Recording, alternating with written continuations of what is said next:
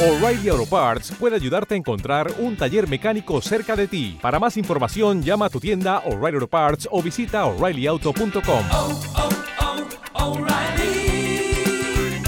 oh, Parts.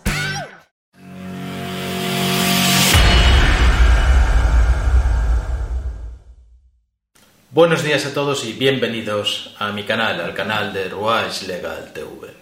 Están a punto de salir las primeras vacunas en el mundo, que si la vacuna rusa, que el Sputnik 5, que si la vacuna china, las vacunas de Oxford, que si Argentina está comprando ya vacunas de Oxford para distribuirlas en Sudamérica, Trump también tiene su super vacuna y Europa.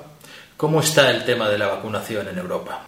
He subido ya un vídeo sobre la vacunación masiva y si va a ser obligatoria o no desde el punto de vista de España y la legislación española. En otro vídeo que haré más adelante, si queréis suscribiros y darle a la campanilla para recibir notificaciones, hablaremos de la discriminación que significa el ser o no ser vacunado según las sentencias que actualmente existen en España. Pero hoy vamos a tratar Europa vamos a hablar de cómo está el tema de las vacunaciones en Europa.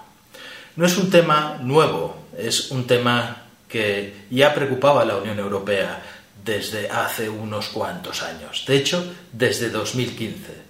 Se observó en Europa que algunas de las enfermedades que se creían que estaban erradicadas no lo estaban. En 2016 hubo ya casos de sarampión. En 2017 se triplicaron y llegaron hasta 14.000 casos de sarampión. 50 murieron. También murieron dos casos de difteria. Eran enfermedades que se creían erradicadas. Por eso, la Comisión Europea ya en 2018, este es el documento, hizo una serie de recomendaciones a los países para ver qué es lo que estaba pasando y cómo se podría luchar contra estas enfermedades, a las que ahora se añade el coronavirus, que no existía cuando se hizo este documento. Tengámoslo en cuenta.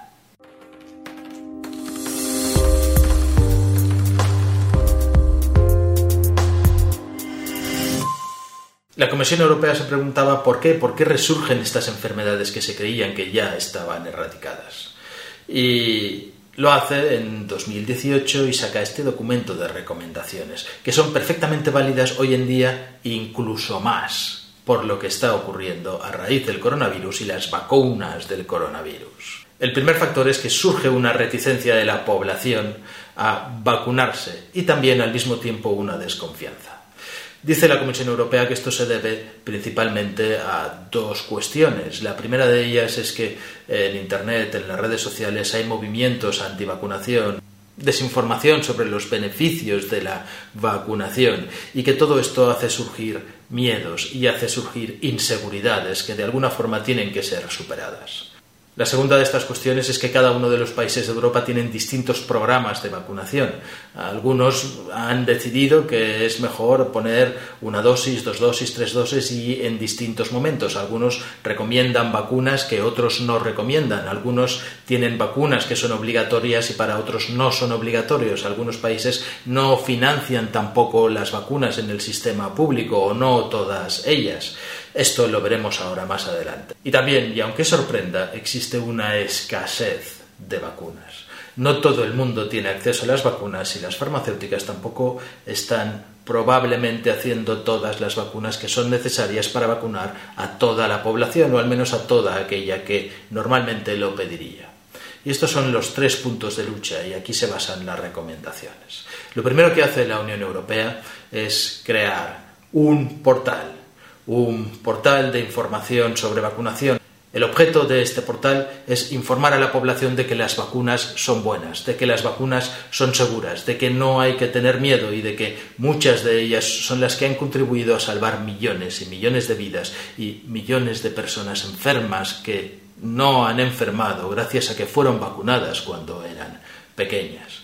Y intentar de esta manera también solventar un cierto desinterés de la población en que ya como no existen estas enfermedades no nos preocupan, ya les ponemos la vacuna o da igual, ya no se la ponemos porque son enfermedades que están superadas cuando en realidad no lo están del todo. Este es uno de los primeros objetivos de las recomendaciones de este plan. El siguiente de los objetivos es hacer como una coalición sanitaria de médicos para que los médicos que son los que tratan directamente con estas enfermedades, estén protegidos y se vacunen y también hagan, vamos a llamar, propaganda a favor de las vacunas. Se trata de intentar transmitir a la población que existe una sola salud, una única salud en toda Europa, porque los virus, las enfermedades transmisibles, las enfermedades infecciosas, se transmiten de país a país y por eso hay que tener una opción común. Ya en 2013 se tomó una decisión de intentar que todos los países hicieran voluntariamente una adquisición anticipada de vacunas para lo que pudiera pasar en el futuro, preveyendo que podía haber crecimientos y poder tener una reacción rápida. Obviamente el coronavirus no estaba previsto. Estos acuerdos son pre-coronavirus, son pre-COVID, entonces no existía el coronavirus. ¿Qué es lo que ha hecho la Unión Europea? Pues ya en el mes de abril, cuando se estaba empezando a investigar sobre las nuevas vacunas que fueran necesarias, hubo un acuerdo, un acuerdo de la Comisión Europea, a lo cual se han suscrito varios países que lo que pretende es que no haya competencia desleal entre países para la compra de las vacunas, que lo que pretende es que haya un reparto racional de las vacunas entre todos los países de Europa y que ninguno quiera correr más que los demás para tampoco incrementar irracionalmente los precios que pueden tener estas vacunas, que seguramente van a cofinanciar. España ha firmado este acuerdo, es este. Y en este acuerdo España se adhiere con varios otros países de la comunidad europea y que se van a acabar uniendo, supongo que todos, a cofinanciar las investigaciones para obtener vacunas del coronavirus, haciendo una compra o un pedido anticipado que de momento es de 300 millones de euros para que las farmacéuticas trabajen y puedan sacar finalmente las vacunas adelante. Se oyen voces de que se prepara una vacunación masiva obligatoria para toda la población de Europa, para que todos podamos estar protegidos frente al coronavirus. ¿Y va a ser posible? Porque lo que sí respetan estas recomendaciones del Consejo de 2018 es que cada país tiene sus propias costumbres, sus propias regulaciones, sus propias financiaciones de el tratamiento de las vacunas. Como hemos visto en España es voluntario, pero ¿y en los otros países? El Centro Europeo de Prevención y Control de Enfermedades es el que controla todos estos calendarios, recibe la información de todos estos calendarios. Este es el portal oficial del Centro Europeo para la Prevención y Control de Enfermedades. Si vais a este link que os dejo aquí, iréis a esta página. Y en esta página podéis ver cuáles son las vacunas en todos los países de Europa, no de la Unión Europea, de Europa en general, y ver cuáles son las obligatorias y cuáles no. Por ejemplo, si seleccionamos aquí un país y seleccionamos Austria, vemos el calendario de vacunación de Austria y cuáles son las vacunas que son obligatorias en este país en verde claro y verde oscuro son vacunas recomendadas. Si tienen una línea negra es que el Estado no las financia y hay que pagárselas y si tienen una línea roja arriba es que son obligatorias. En la primera parte de esta línea están las vacunaciones en meses. En algunos países va hasta 12, 18 meses y en otros va hasta 22, 23 como es el caso de Austria. Y después están las vacunas por años, las vacunas que se recomiendan. Y aquí en esta columna tenéis todas las enfermedades. Por ejemplo, tenemos la difteria, el tétanos, la poliomielitis, etc. Y vemos que Austria todas las vacunas las recomienda, pero incluso hay algunas de ellas que no las financia, como las de la meningitis, tienen la línea negra. En España, Spain, todas las vacunas son recomendadas, todas están en verde, no hay líneas rojas ni líneas negras. En Holanda ocurre lo mismo. Todas las vacunas son recomendadas, no hay ninguna que sea obligatoria. En Alemania también están todas en verde, todas las vacunas son recomendadas, no hay tampoco ninguna obligatoria. Francia. En cambio, en Francia, nuestro país vecino, hay vacunaciones que son obligatorias. Muchas de ellas, sobre todo en la primera edad, en las vacunaciones infantiles, son obligatorias. Todos tienen la línea roja de obligación. Es obligatoria la vacuna de la difteria, es obligatoria la vacuna del tétanos, es obligatoria la vacuna de la poliomielitis, es obligatoria la vacuna de la rubeola, es obligatoria prácticamente todas. Todo el calendario de vacunaciones infantiles en Francia son obligatorios para los niños. Pero para los adultos no hay obligación, hay solo recomendación. En Italia pasa casi lo mismo que en Francia. Menos el rotavirus, el neumococo y la meningitis C, Todas las otras vacunas son a niveles infantiles obligatoria y en adultos no son obligatorias. Fijaros que las líneas están hablando de 6, 12 y 18 años, pero a partir de 18 años la vacunación es voluntaria. En Portugal, nuestro país vecino, las vacunas son todas voluntarias. También las vacunas infantiles son voluntarias. Si queréis más comparativas podéis hacer una búsqueda avanzada. En la búsqueda avanzada podéis seleccionar enfermedades y cómo están protegidas en los países o también entre los países. ¿Cuáles son los calendarios obligatorios entre uno y otro? Para lo que nos proponemos es más que suficiente. Lo que hemos visto, vemos que en todos los países, incluso vecinos, tienen distintas políticas de vacunación.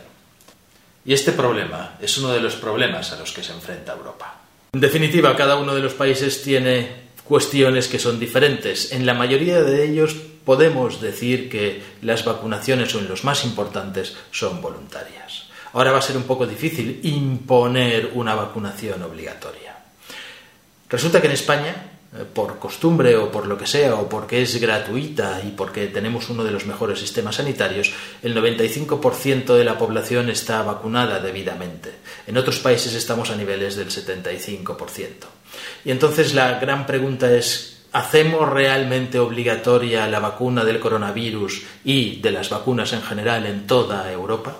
Porque algunos piensan, algunos sabios piensan que podría tener un efecto contraproducente el hacerlas obligatorias, porque podía hacer que estos movimientos antivacunación resurgieran al sentirse obligados y que convencieran a más gente de que no se llegara a vacunar o a querer vacunarse o que tuviera miedo a estas vacunas que son obligatorias.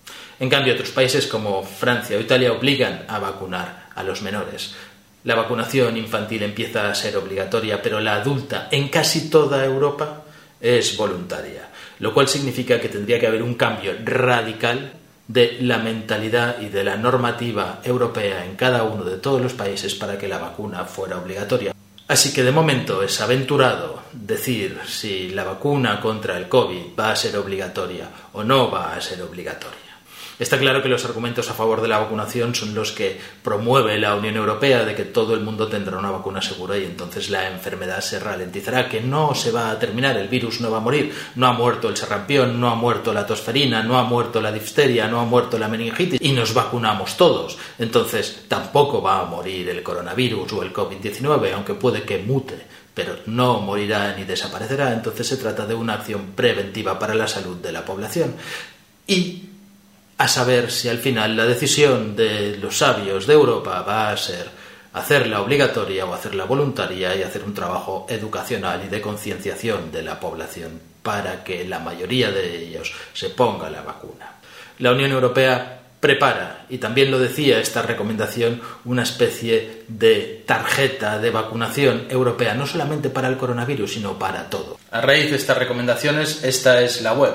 La web creada a iniciativa de la Unión Europea, la web que recomienda crear el Consejo de Europa para informar. Es el portal de la información europea sobre vacunación. Lo que es relevante de esta web para lo que a nosotros nos interesa es el tema de la vacunación, de las autorizaciones de vacunación. Autorización de vacunas en la Unión Europea. Lo que nos dice esta web es que para autorizar una vacuna se tiene que someter a rigurosos controles, a rigurosos ensayos y ensayos clínicos. El fabricante debe realizar primero pruebas de laboratorio, luego pruebas de ensayos en animales y después pasar a la fase de pruebas o ensayos clínicos en humanos. Y dice esta web que se realizará un programa de ensayos clínicos en humanos que durará alrededor de 10 años desde su concepción inicial. Los ensayos clínicos en humanos cuentan con tres fases. La primera fase, entre 20 y 100 voluntarios. La segunda fase, que se hace entre varios cientos de voluntarios. Y la tercera fase, que se hace entre miles de voluntarios. Y luego, finalmente, la aprobación. ¿Cuándo se aprueba una vacuna?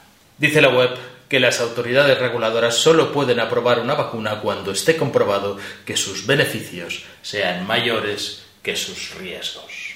El principal problema de credibilidad y seguridad sobre las vacunas al que se enfrenta la Unión Europea es precisamente este portal, este portal que hemos visto sobre información sobre las vacunaciones que dice que una vacuna tarda en desarrollarse al menos 10 años. Y resulta que para el coronavirus, para las vacunas contra el COVID, los 10 años se pueden convertir en 10 meses o, quizá en incluso menos o en un par de años para poder empezar a efectivamente inyectarla a la población. Una de las dos cosas no es cierta o nos estaban engañando antes que un desarrollo tardaba 10 años o bien ahora nos estamos saltando demasiados controles y esa seguridad está en entredicho, aunque digan que lo que están primando no es tanto la eficacia de la vacuna, sino que no sea insegura, que no produzca efectos secundarios, que yo creo que es aquello para lo que hace falta esperar tiempo, para ver cuáles son los efectos secundarios, no los inmediatos, sino también los que tardan un tiempo en poderse ver.